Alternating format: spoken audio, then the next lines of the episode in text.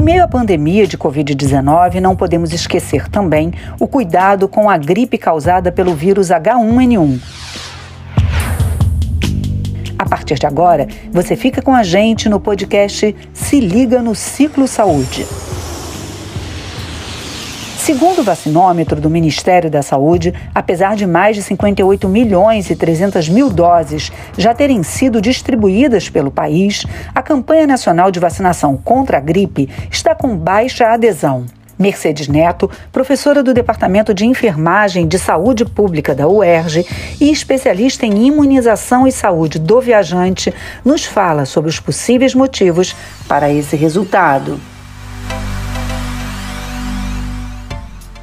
A atenção básica é a principal porta de entrada e o centro articulador do acesso dos usuários ao Sistema Único de Saúde. E esta metodologia de gestão de saúde pública é eficaz e já mostrou resultados super positivos no Brasil. No entanto, conduzir duas campanhas de vacinação ao mesmo tempo, com vacinas que não podem ser administradas ao mesmo tempo, pode gerar perda de vacinados que na atual conjuntura, com uma doença alarmante como a Covid-19, a preferência da vacina não será a da gripe. Além disso, as dúvidas sobre as vacinas, quem deve tomar as doses e o tempo de espera entre elas, mal informado nas redes de acesso à grande população, também podem ser fatores da meta ainda não ter sido atingida. Por outro lado, vale destacar também que antes e no bojo também dos acontecimentos da pandemia, as vacinas em geral já tinham um inimigo a ser combatido: as fake news. Estas notícias falsas vinculadas nas redes sociais e por mensagens promovem a ignorância e a não aceitação de vacinas, como exemplo de estratégia de controle das doenças transmissíveis. Combate a fake news, a informação em saúde e a comunicação com a população de forma clara pode fazer com que aumente essa meta. O intervalo recomendado entre as vacinas da gripe e de Covid-19 ainda traz dúvidas. A professora Mercedes Neto nos traz as recomendações neste caso. Nem todas as vacinas devem ser aplicadas ao mesmo tempo. Algumas precisam de intervalos que podem ser de 15, 30 ou mesmo 70 dias entre as aplicações das vacinas. No caso da vacina da gripe e da Covid-19, as que estão disponíveis no Brasil, o intervalo recomendado é de 15 dias entre elas, e isso independe dos grupos prioritários. Acompanhamos diariamente uma preocupação dos setores de saúde com o surgimento da variante da Covid-19. A professora Mercedes Neto nos explica como é feito o mapeamento das novas cepas do vírus da gripe. Atualmente, a gente tem unidades de saúde sentinelas em todo o território brasileiro que faz a vigilância desta doença.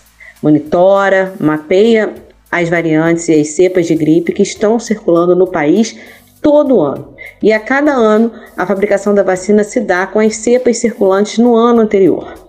Este mapeamento é, consegue né, analisar este movimento do vírus da gripe fabricar essas vacinas com cepas específicas e, obviamente, proteger a população por mais um ano em relação às gripes que são mais severas. Para finalizar, a professora Mercedes Neto ressalta os cinco principais pontos de atenção das unidades básicas de saúde em relação à vacinação.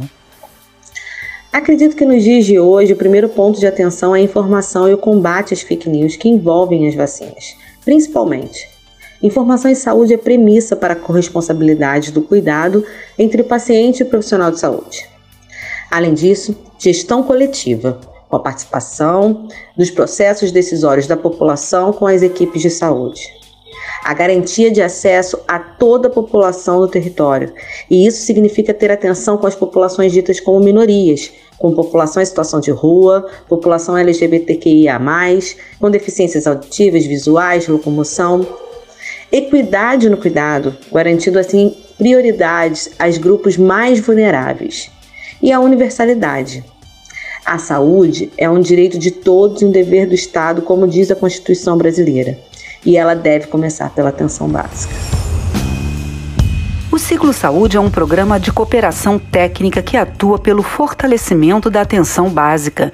É uma iniciativa da Fundação Vale, com execução da Vale, em parceria com o Centro de Promoção da Saúde, CEDAPS, e o Programa de Pós-Graduação em Saúde da Família da Universidade Estácio de Sá. Obrigada por nos ouvir e até a próxima.